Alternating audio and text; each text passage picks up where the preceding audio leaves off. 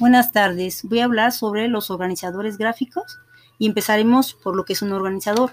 Es una, es una estrategia visual que tiene como objetivo comprender mejor un texto, recoge aspectos esenciales del mismo y genera un esquema que resalta lo relevante, relacionando ideas o hechos entre sí.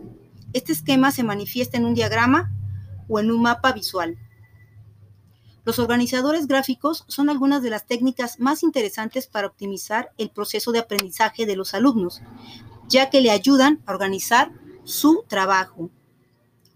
Gracias a que recogen aspectos esenciales, les ayudan a comprender conceptos más profundos, a conectarlos entre ellos y a clasificarlos en su mente, especialmente si se tratan de textos largos como novelas. Debido a que el estudiante mejora la comprensión y la relación entre conceptos. Los organizadores gráficos se pueden categorizar como herramientas y técnicas educativas.